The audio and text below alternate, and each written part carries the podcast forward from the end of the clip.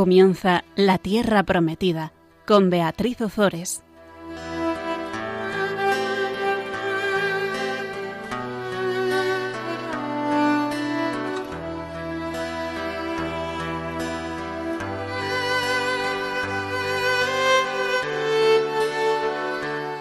Buenas tardes, queridos amigos de Radio María. Aquí estamos con todos vosotros un miércoles más compartiendo la palabra de Dios. Buenas tardes, Fabián. Buenas tardes, Bea.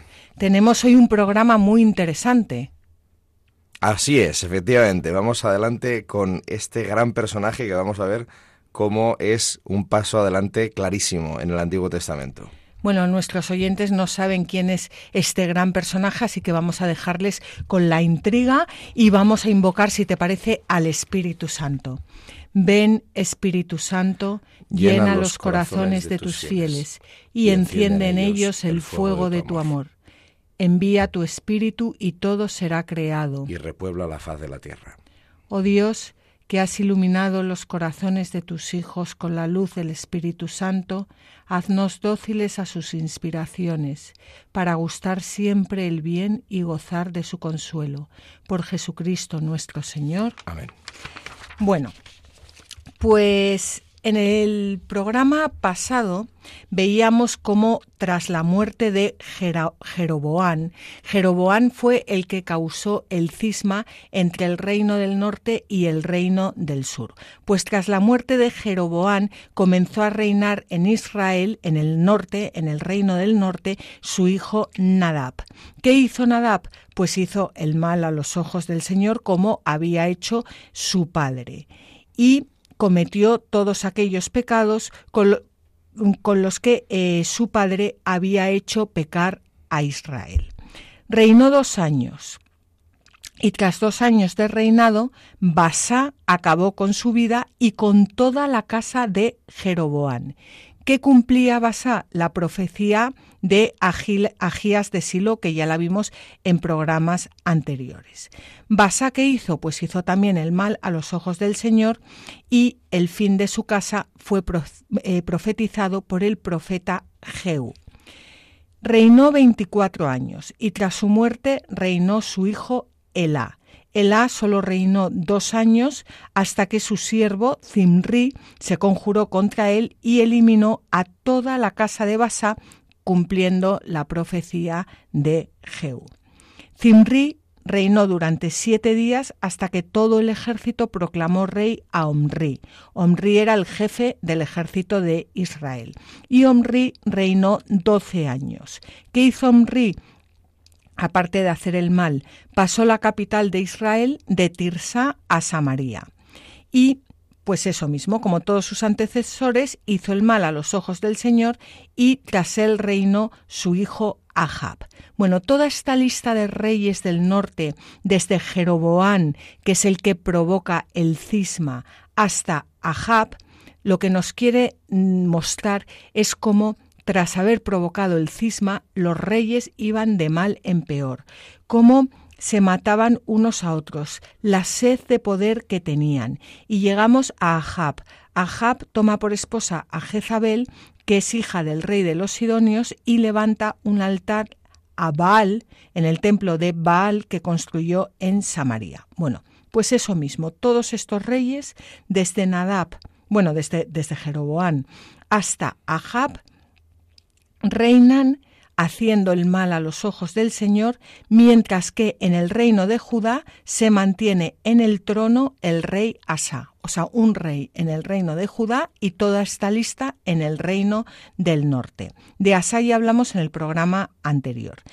Y una vez más, repito, esta sucesión tan rápida de reyes en el norte se debe a toda esa sed de poder que tienen ellos, que se matan unos a otros, que no tienen ningún problema en asesinarse y que se van entronizando muchas veces a sí mismos.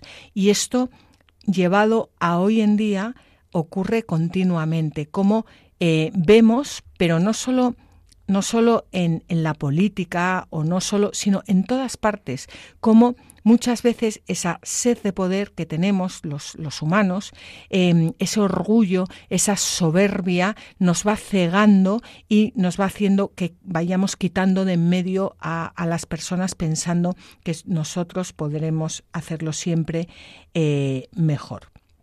Y esto es muy importante porque vamos a ver cómo el texto sagrado eh, habla, mm, pues dedica muchas líneas al reinado de Ahab y no se debe tanto a que Ahab fuera un gran rey, que no lo fue, sino a cómo Dios suscita en Israel una serie de, de, profetas cuya actividad es crucial para mantener el conocimiento y el culto del Dios verdadero. Y ahora vamos a nuestro em, gran personaje del que ya nos adelantó Fabián, que es Elías. Hoy vamos a hablar de Elías, ese gran profeta. Y esto también nos sirve para, para, nuestros días, porque cuanto peor van las cosas, pues más santos manda siempre eh, Dios para que, para que nos den la mano y nos, nos saquen de, bueno, de todo esto que estamos viviendo. Hoy comenzamos eh, con el capítulo 17 del primer libro de los reyes. Vamos a ver la gran sequía, la gran sequía que aparece como motivo de fondo de este capítulo mm, hasta el capítulo 19. Y es fácil que pensemos que esta gran sequía es un castigo es un castigo de, que, envía eh, Dios por la idolatría del rey Ahab y de su esposa Jezabel, pero en realidad se trata de, de un motivo mucho más grande, que es mostrar la superioridad del Dios de Israel sobre el Dios cananeo Baal. El nombre Elías significa mi Dios es el Señor. Y Elías es un profeta errante que lo que hace es ir de una parte a otra obedeciendo al Señor. Y a través de él, Dios se va a dar a conocer de una forma nueva. Hasta ahora era ese Dios amigo y protector de los patriarcas que había dado la ley a Moisés y ahora va a aparecer como el Señor de la creación y de la naturaleza. Y esto es muy importante porque la religión cananea consideraba a, Baal como dueño de las fuerzas naturales, el dueño de la lluvia, de las tormentas, de la fecundidad, pero mediante el profeta Elías, el Dios verdadero se va a revelar distinto, superior y trascendente a todas esas fuerzas, por muy grandes que sean, y a la vez Señor de todas ellas. Y así Elías, nos dice el catecismo de la Iglesia Católica, eh, se nos muestra como el padre de los profetas, de la raza de los que buscan a Dios, de, de aquellos que, que van tras, tras su rostro. Y, y, bueno, pues esto es muy importante que lo tengamos en cuenta a lo largo de este programa porque ese dios Baal que ellos adoraban y que al que rendían culto y al que hacían sacrificios humanos también, eh, pues, pues ante Dios, pues os podéis imaginar. Y así Dios se va revelando a lo largo de la historia y se va mostrando como el, el creador del cielo y de la tierra, el Señor del cielo y de la tierra. Y sin, bueno, sin, sin eh, hablar yo más, que ya he hablado bastante, vamos directamente al, capítulo 17 y vamos a leer el versículo 1.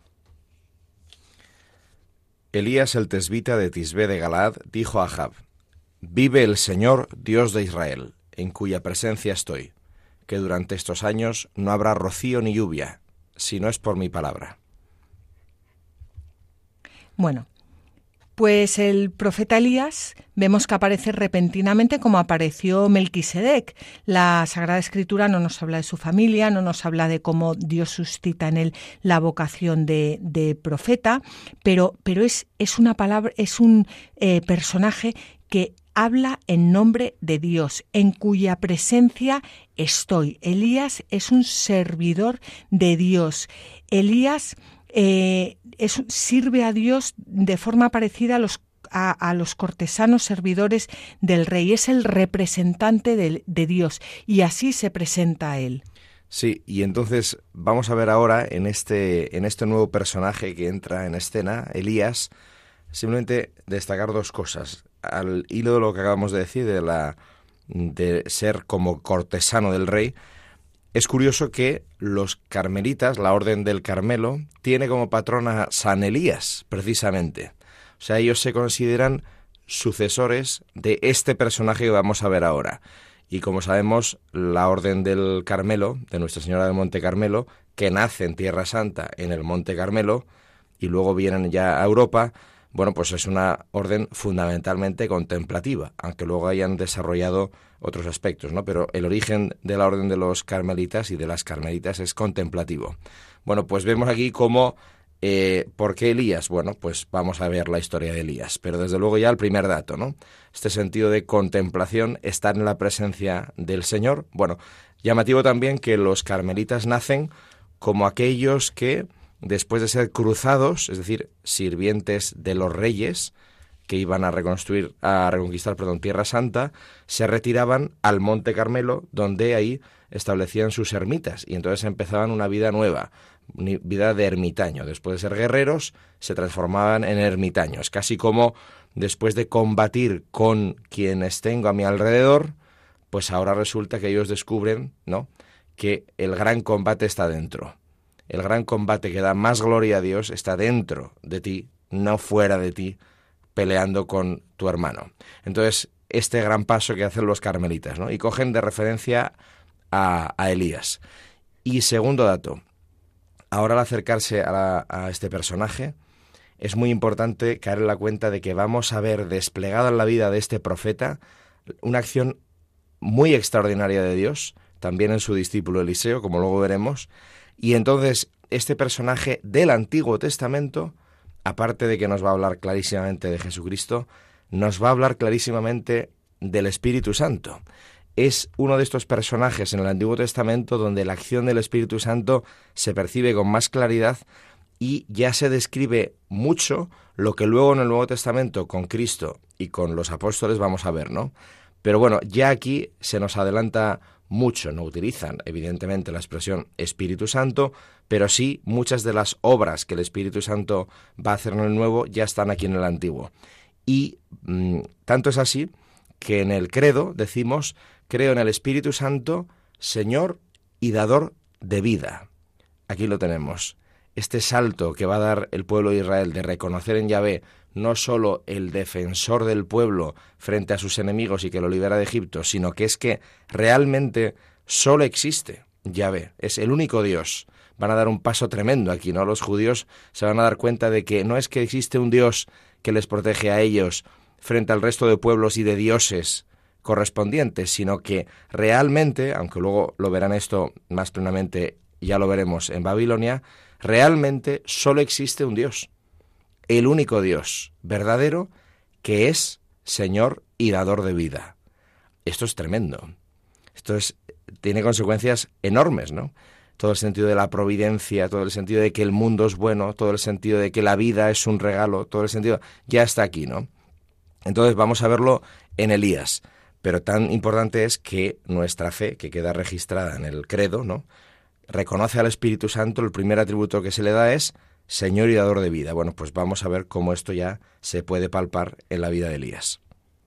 Y también em, decir, eh, Fabián, que como Elías aparece cuando el rey, el rey Ahab y su esposa, cuando su arrogancia está en, el, en, en, su momento más, más álgido, y llevarlo hoy a nuestros días, cuando vemos que ya no podemos más, que, que las personas que nos están machacando, que están ya han llegado al límite de, de, lo que podemos aguantar, como, Dios em, no se regocija en eso, sino que se regocija en, en, en enviar a sus siervos para que nos ayuden y para que nos saquen de, de, todo aquello que nos impide servirle en santidad y justicia.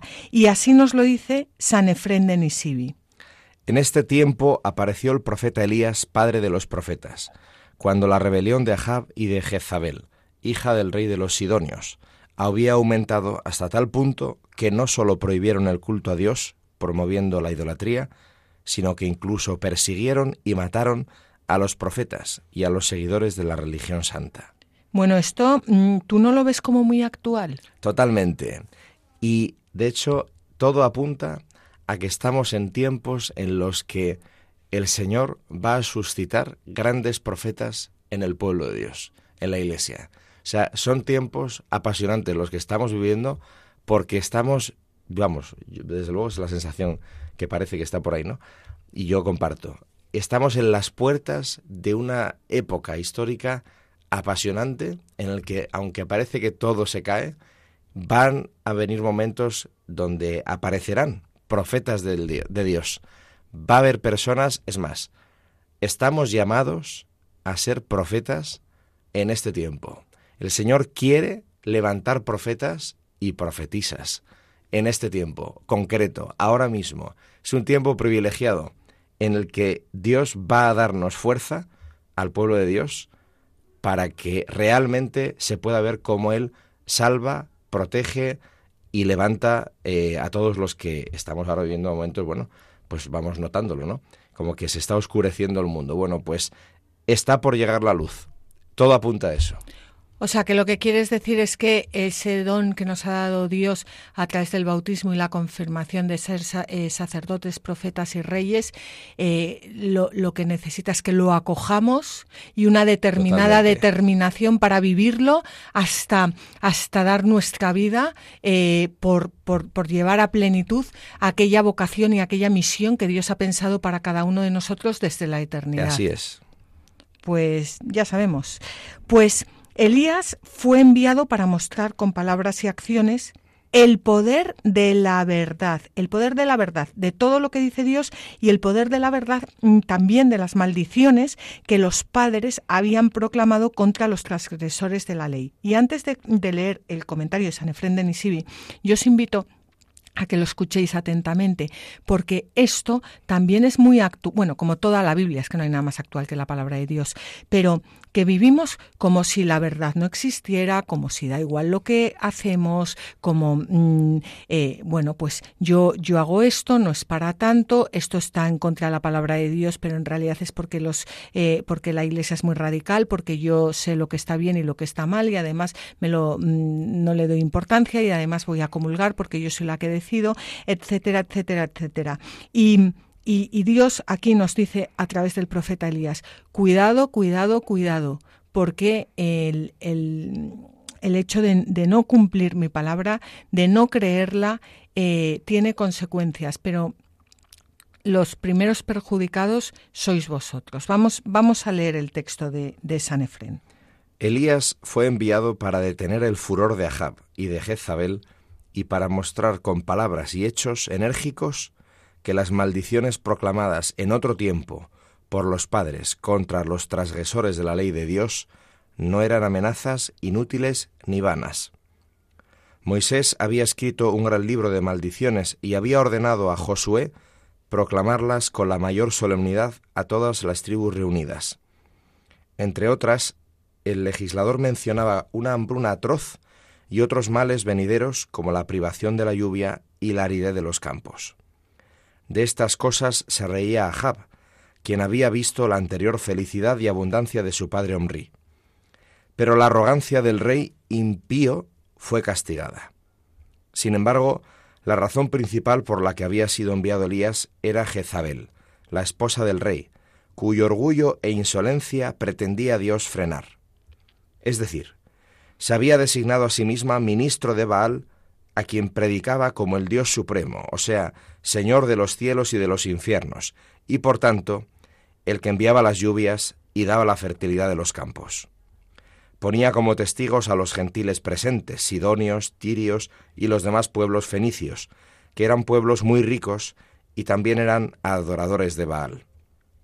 Así pues, era justo que surgiera Elías e increpara a Jab y a sus jefes, amenazándoles de, alzar sobre ellos un cielo de hierro y bajo ellos una tierra de bronce. Mientras estabas leyendo esto, eh, me estaba viniendo a, la cabeza cuántas veces nosotros, tanto representados en, desgraciadamente en Ahab y en su esposa Jezabel, em, llegamos a un grado de orgullo y de insolencia que Dios tiene que frenar Y ya no solo por nosotros mismos, porque, bueno, porque Dios nos ama y quiere sacarnos del error y quiere que todos los hombres se salven y, y bueno, pero ya no solo por nosotros mismos, sino es por por todos aquellos a los que con nuestra actitud llevamos a pecar. Sí, sí, les bloqueamos la salvación, ¿no? Que es muy fuerte, ¿eh? Bueno, pues cada uno que se lo aplique, yo a mí mismo, en qué medida soy Jezabel con las personas que me rodean, ¿no? Eso sería interesante ahora que vamos a meternos aquí. Y Jezabel, ¿qué hace? Lo mismo que hizo Eva. Al final es... Em, eh, pues determinar ella lo que está bien y, lo que está mal y, querer ser como Dios. Sí, sí, y además destruir completamente eh, vestigio alguno del Dios vivo y verdadero y poner otro, o sea, todo un aparato religioso, ideológico, en contra para poder hacer y deshacer a su antojo. Bueno, eh, ¿encuentras algo más actual? Pues seguimos leyendo. Pues seguimos leyendo. Bueno, pues dijo Elías, durante estos años no habrá rocío ni lluvia si no es por mi palabra. Eh, ¿Qué supone este oráculo? Pues supone la descalificación radical del culto a, a Baal. Baal era, entre otras cosas, el dios de la lluvia, pero solo el Dios de Israel es dueño de la naturaleza. ¿Y qué hace Dios? Dios actúa a través de la palabra de su profeta, porque, como ya hemos visto antes, el profeta es el representante de Dios en la tierra. Por lo tanto, la palabra del profeta es siempre acorde con la voluntad divina. Y esto es muy importante eh, respecto a lo que decía antes Fabián también, de cómo vivimos en unos tiempos oscuros y en unos tiempos a la vez apasionantes para que para que Dios haga surgir profetas de, de, debajo de las piedras. Pero claro, cuando nosotros queremos de verdad eh, acoger esa llamada que nos vino a través del bautismo y de la confirmación a ser profetas de Dios, es importante que sepamos que que la palabra, nuestra palabra como profetas, no es nuestra, es, es que el profeta entra en comunión con Dios y es Dios quien habla a través del profeta, es el Espíritu Santo quien habla a través del profeta, no el profeta quien, quien cuenta sus, lo que a él le parece. Sí, por tanto es absurdo pretender resolver nada, nada serio, quiero decir, por nuestra cuenta y riesgo, porque lo haremos tan mal como aquellos que nosotros se supone que vamos a enmendar, porque al final lo que sale de nosotros solos, pues es lo mismo que sale del del vecino solo. O sea, o nos abrimos en canal para que la gracia de Dios nos atraviese y nos haga fecundos, o a quién era que hacer. Exacto. Pues vamos a ver lo que nos dice San Juan Crisóstomo. En tiempos de Elías se abrió y se cerró el cielo, pero ello no sirvió sino para hacer descender o retener la lluvia. En cambio, ahora Dios abre el cielo para hacer subir, y no sólo para hacernos subir a nosotros, sino también, lo que es una maravilla aún mayor, para que llevéis con vosotros a los demás. Tan grande es la confianza y el poder que nos da sobre todo lo que es suyo. Bueno, pues esto es, viene, viene muy bien con lo que comentábamos antes, que, que, que no es solo, o sea, Dios no solo quiere salvarnos a nosotros, sino que también quiere que a través de nosotros se salven muchas otras personas. Por eso, cuando vivimos de nuestra soberbia, de nuestra insolencia, estamos estamos, mm, bueno, no, encuentro la palabra adecuada, pero em, poniendo trabas a la salvación de los demás. Claro, nosotros somos medio de la providencia de Dios. Y cuando estamos a por uvas, pues se lo ponemos más difícil. Desde luego. Y el caso es que Elías proclama el oráculo del Dios Altísimo ante el rey Ahab y ahora que, le, hace Dios le ordena que se esconda eh, del rey Ahab hasta que llegue el hasta que llegue el momento. Vamos a leerlo. Son los versículos 2 al 4 del capítulo 17 del primer libro de los Reyes. Entonces le llegó la palabra del Señor diciéndole: Vete de aquí, marcha hacia oriente y ocúltate en el torrente Kerit que se encuentra al este del Jordán. Allí beberás del torrente. Yo ya he dado orden a los cuervos para que te alimenten en aquel lugar. Bueno, pues allí se va em, allí, eh, se va el profeta Elías, obedeciendo siempre la palabra de Dios. Y, bueno, yo creo que vamos a, eh, vamos a hacer una pequeña pausa, vamos a meditar sobre esto porque es, es, muy importante, como decías tú antes, como somos muchas veces eh, la reina Jezabel para los demás. Y, y, después vamos a continuar ya viendo cómo Elías es alimentado por los cuervos.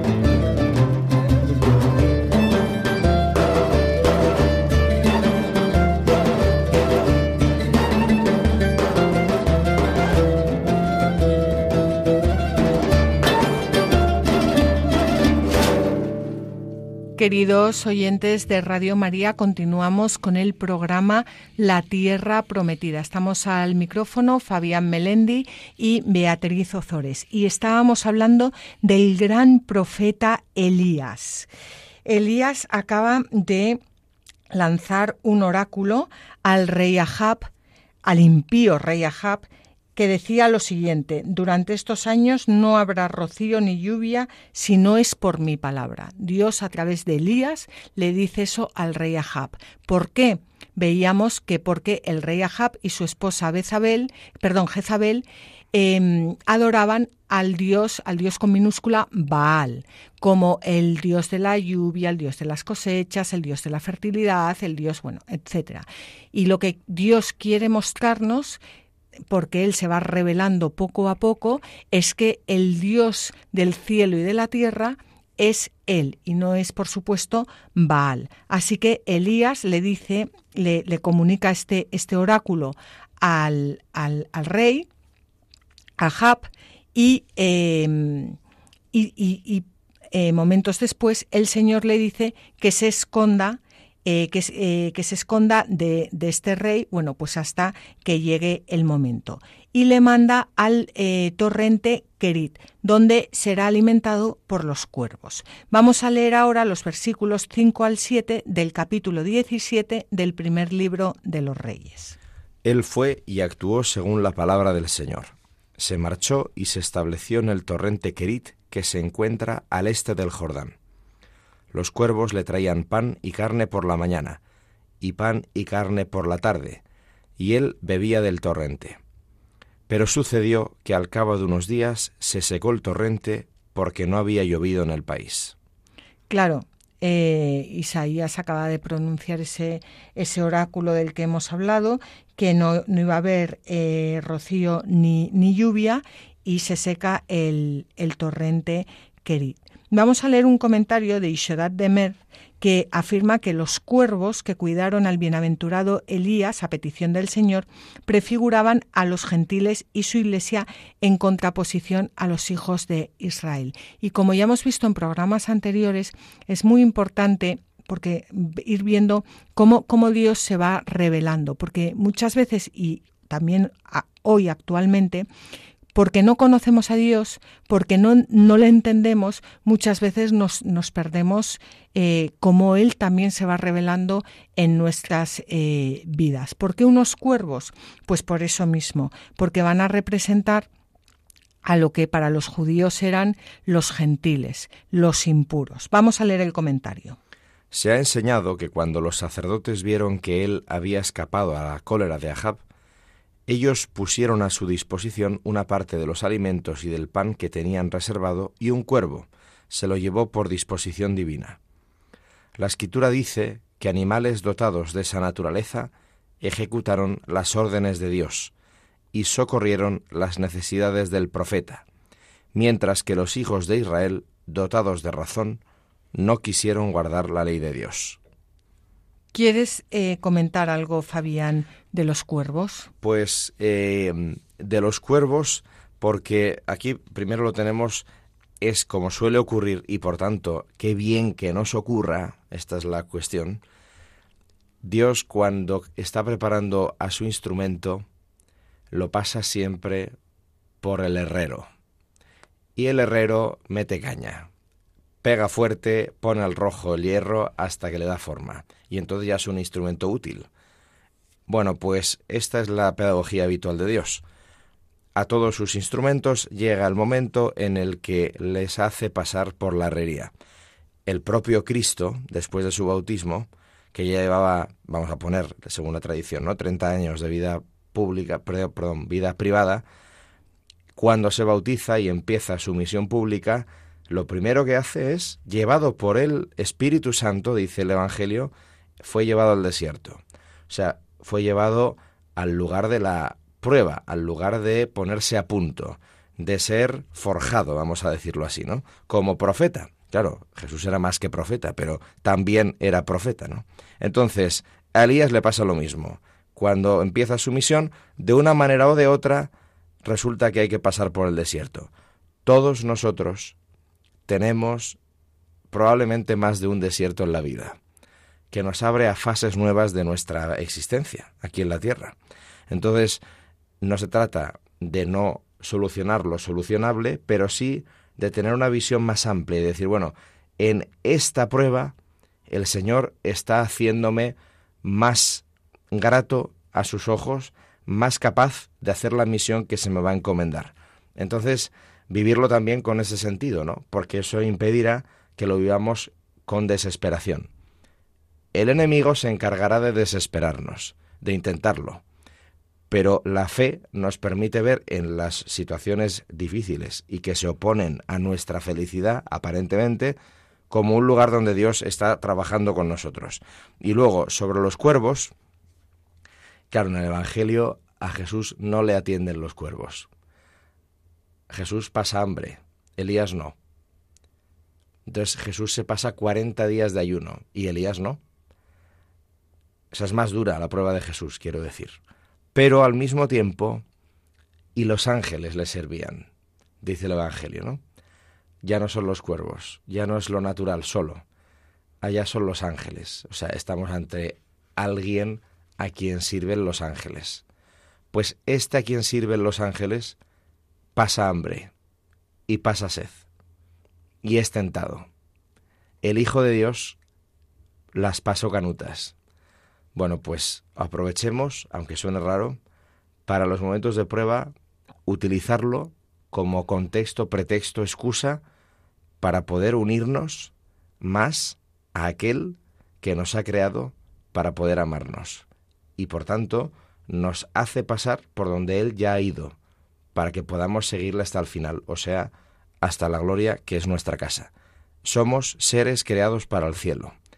Y esto, cuando lo integramos en nuestra forma de ver la realidad, ayuda mucho. No somos solo seres de la tierra. Hemos sido creados para nuestra casa final, que es el cielo. Bueno, esto eh, nos ayuda mucho. La primera que le ayuda mucho es a mí, porque muchas veces pues leemos estos pasajes, los comentamos, pero claro, eh, hay, que, hay que hacerlos propios. Y, también me ayuda a coger de la mano a Santa Teresa y a decir y a decirle al Señor, Señor, si tratas así a tus amigos, no me extraña que tengas tan pocos amigos, claro, porque en fin, ser amigo del Señor es una maravilla, pero pero lo que dices tú, o sea, hay que pasar por el herrero y, y, bueno, duele. Pues San Agustín en este pasaje describe no solo una alegoría de los gentiles y la Iglesia, sino también que es lo que has estado tú diciendo hasta ahora, una alegoría de Cristo y de su Iglesia. Vamos a leer el comentario. El beato Elías es tipo del Salvador y Señor. Así como Elías sufrió la persecución por parte de los judíos, el verdadero Elías, nuestro Señor, fue rechazado y condenado por los mismos judíos. Elías dejó a su gente y Cristo dejó la sinagoga. Elías marchó al desierto y Cristo vino al mundo. Elías era alimentado en el desierto por medio de los cuervos y Cristo es confortado en el desierto de este mundo por la fe de los gentiles. Aquellos cuervos que servían al beato Elías por orden del Señor eran figura del pueblo de los gentiles. Por eso se dice que la iglesia de los gentiles soy negra, pero hermosa, hijas de Jerusalén. ¿Por qué negra y hermosa? Negra por la naturaleza, hermosa por la gracia. ¿Por qué negra? Porque fui concebida en iniquidad, y en pecado me concibió mi madre. ¿Por qué hermosa? Rocíame, Señor, con el hisopo, y quedaré limpio. Lávame, y quedaré más blanco que la nieve. Vamos a ver, Fabián, aquí aterrizando esto, yo lo que veo es que cuando nosotros pecamos, al final nos miramos al espejo y lo que tendríamos que ver son cuervos. Esto es impresionante. Esto lo escribe Agustín. Agustín era negro, porque era africano. Agustín, es que nosotros, claro, nos imaginamos a Agustín como lo vemos en las iglesias, ¿no? Agustín con mofletes, paliducho, vestido de obispo, con aquellas capas y aquellas mitras y aquellos báculos, ¿no? No, no, si es que no es eso. Agustín no fue así. Agustín es un negro del norte de África, digo, utilizo la palabra negro porque es la palabra que utiliza él, ¿no? Y em, está explicando, Agustín dice, Elías marchó al desierto y Cristo vino al mundo. O sea, nosotros seguimos a Cristo por el desierto porque Cristo quiso venir al desierto del mundo. Quiso hacerse hombre. Un hombre herido, un hombre afectado por el pecado, un hombre condenado a la muerte un hombre que no sabe, que no entiende, que se equivoca y que hace el daño a los demás y al propio. Y Cristo vino al desierto de este mundo a sacarnos de él. El que venga a mí y beba, brotará de su pecho aguas, fuentes de agua viva, ¿no? Que es lo contrario al desierto. O sea, Cristo vino al mundo para empobrecerse y enriquecernos con su pobreza. Y Agustín está explicando lo que le ha pasado a él. Agustín está diciendo, como decías tú, que si él se mira al espejo, ve un cuervo, pero que se ha encontrado con Cristo y que él, que era indigno de ser salvado, puede escribir, ya de obispo, este sermón eh, en el que habla de esta comparación. O sea, Agustín está explicando a su pueblo, a los cristianos que tiene él como obispo, que él es un rescatado de Dios. O sea, cuando un obispo se presenta así ante el pueblo, tiene autoridad. Es un testigo de Cristo, porque está diciendo a los demás que ha sido salvado, que él tiene experiencia de haber sido rescatado por Cristo y que está dispuesto a predicarlo. Cuando la iglesia tiene obispos así, entonces evangeliza. Desde luego, desde luego. Estábamos em, ayer en, una cena y estaba hablando una, pues, pues unos novios em, de, bueno, no quiero entrar en, polémica ni en nombrar unos retiros y otros, pero bueno, que decían que hay retiros en los que no se puede rezar, ellos echan de menos la oración porque ellos están acostumbrados a los retiros de toda la vida, de los que se va, se está en silencio y no tal, ¿no? Y y yo mientras lo contaban estaba pensando justo lo que tú acabas de decir ahora, que eh, por supuesto los retiros de toda la vida están fenomenales, a nadie quiere decir que no.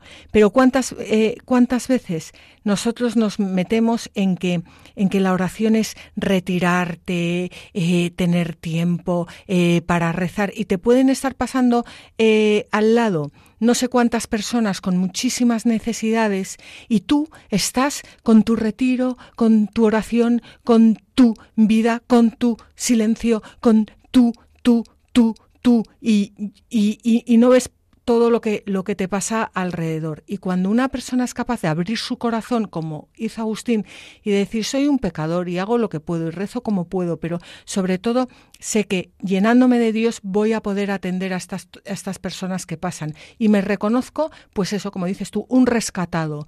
Y, no soy nada más, soy un rescatado, soy un pecador y hago lo que puedo. Pues cómo, cómo cambian las cosas y cómo eh, se gana autoridad para poder hablar a los demás. Ahí está Elías. Pues ahí está Elías. Bueno, pues después de, este comentario de San Agustín, vamos a, vamos a ver cómo el Señor vuelve a hablar de nuevo a Elías. Y vamos a ver lo que le dice ahora, leyendo los versículos 8 al 12 del capítulo 17 del primer libro de los Reyes. De nuevo le llegó la palabra del Señor diciéndole, Levántate y vete a Sarepta, que está en Sidón, y establecete allí. Yo ya he dado orden allí a una mujer viuda para que te alimente. Él se levantó y se marchó a Sarepta. Entraba por la puerta de la ciudad cuando una mujer viuda recogía leña. La llamó y le dijo, Por favor, tráeme en un vaso un poco de agua para beber. Cuando ella iba a buscar el agua, él la llamó y le dijo, Por favor, tráeme en tus manos un trozo de pan. Ella contestó, Vive el Señor tu Dios, que no tengo ni una hogaza, solo un puñado de harina en el cuenco y un poco de aceite en la alcuza. Ahora estoy recogiendo un par de leños para ir a prepararlo para mi hijo y para mí. Lo comeremos y luego moriremos. Pues ahí estamos con esta viuda como San Agustín, que no tiene nada, no tiene nada, pero es Dios quien le va a dar todo a través de su profeta. Sarepta, que hoy es eh, Sarafant, era una ciudad de Fenicia al norte de Tiro que está situada a 15 kilómetros al sur de Sidón. Sidón era la patria de Jezabel. Jezabel era la joyita esta de, de la esposa del rey Ahab. Y Allí Elías lo que estaba ciertamente era fuera de la jurisdicción del rey, del rey Ahab, que le estaba persiguiendo para eh, matarle. Pero lo que llama aquí eh, la, la atención es eso, que sea una pobre viuda a punto de morir de hambre la que Dios Em, elige para que alimente al profeta. Primero elige a los cuervos, representando todo eso que acabamos de decir, unos, pues eso, al, pueblo de los gentiles, lo que decía San Agustín, que se, reconocía como un pueblo. Y ahora elige a la viuda, que es lo mismo, es una persona que va a morir porque, porque no tiene a Dios y está a punto, está, está a punto em, de, morir. Y Jesucristo lo que nos quiere decir a través de esto es que em, Dios da sus dones a quien quiere y no a quien se cree dignos de, recibirlos. Y si os fijáis, si nos vamos a Lucas 4, 24, fijaos lo que dice Jesús. Dice, en verdad os digo que ningún profeta es bien recibido en su tierra. Os digo de verdad que muchas viudas había en Israel en tiempo de Elías, cuando durante tres años y seis meses se cerró el cielo y hubo gran hambre por toda la tierra, y a ninguna de ellas fue enviado Elías, sino a una mujer viuda en Sarepta de Sidón aquella, aquella, esto ya no lo dice Jesucristo, eh, lo digo yo, aquella que se sabía que no tenía nada. Es decir, podíamos forzar un poco la máquina. María, la viuda que no tiene nada y que sin embargo está preocupada por alimentar a su hijo hasta donde puede y que ante la palabra de Dios por el profeta obedece y entonces se produce la vida.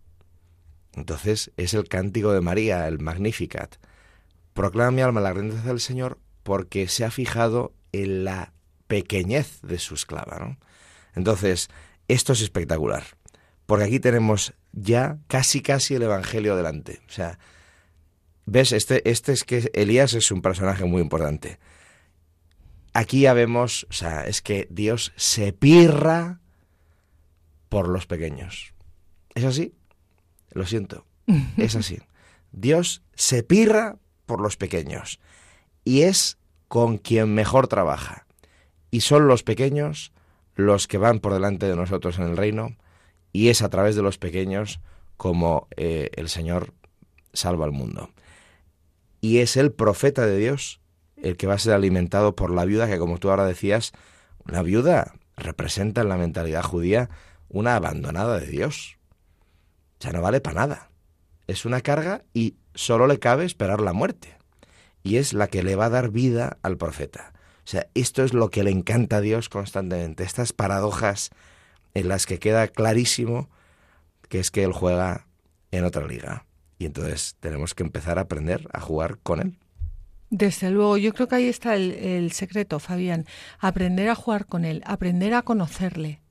Porque eh, volvemos a lo de siempre cuando te dicen las personas, eh, yo el Nuevo Testamento bien, el Antiguo ni idea, pero ¿cómo vas a conocer al Jesucristo del Nuevo Testamento si tú no, te, no has saboreado y no has hecho tuyos estos textos de Elías que está ya prefigurando a Cristo? Cuando el propio Jesús lo menciona. Es imposible. Bueno, pues Vamos a escuchar eh, un comentario de San Cesario de Arles que ve en la viuda de Sarepta, por supuesto, una figura de la futura iglesia de Cristo. Elías marchó a Sarepta de Sidón para ser alimentado por una viuda. Así le habló el Señor, vete a Sarepta de Sidón. Yo he dado orden a una viuda para que te alimente.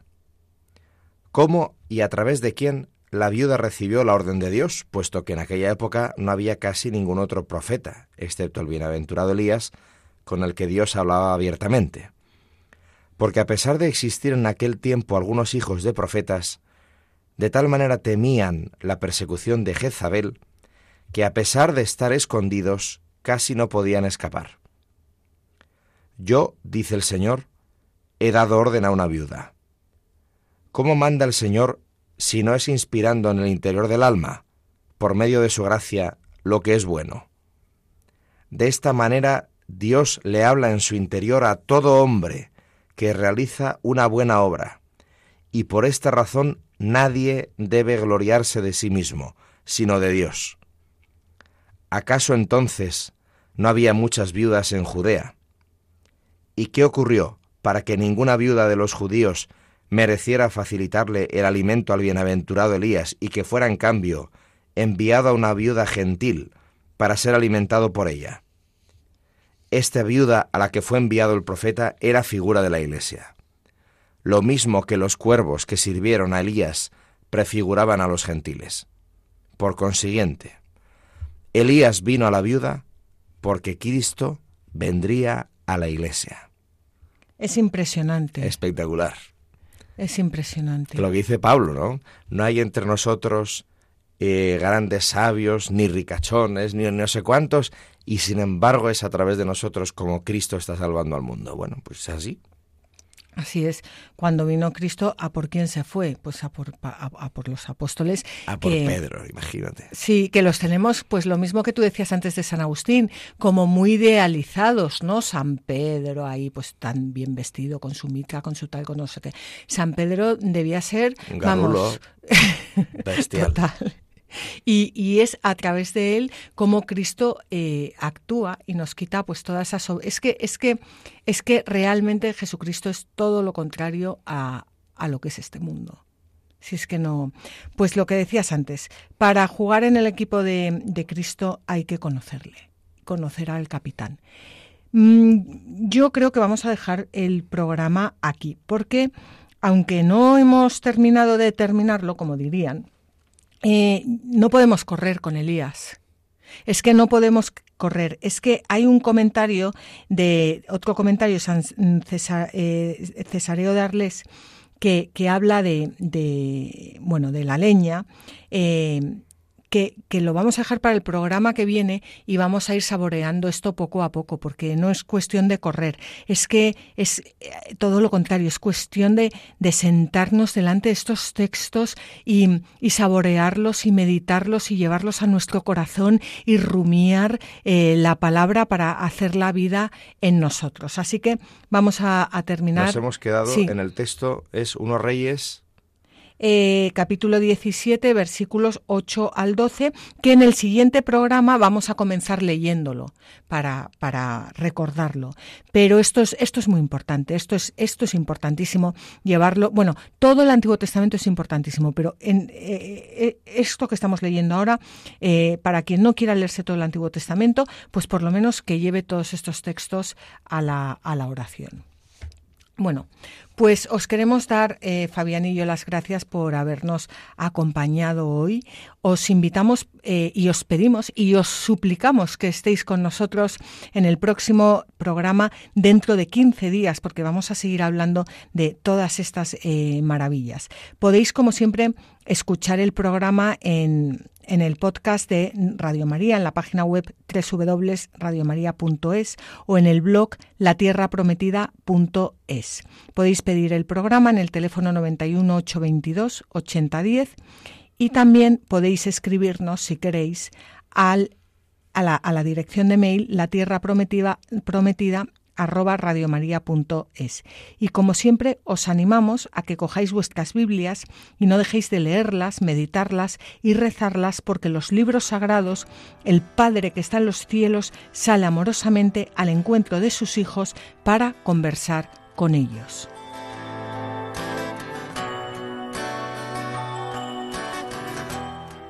Así concluye La Tierra Prometida con Beatriz Ozores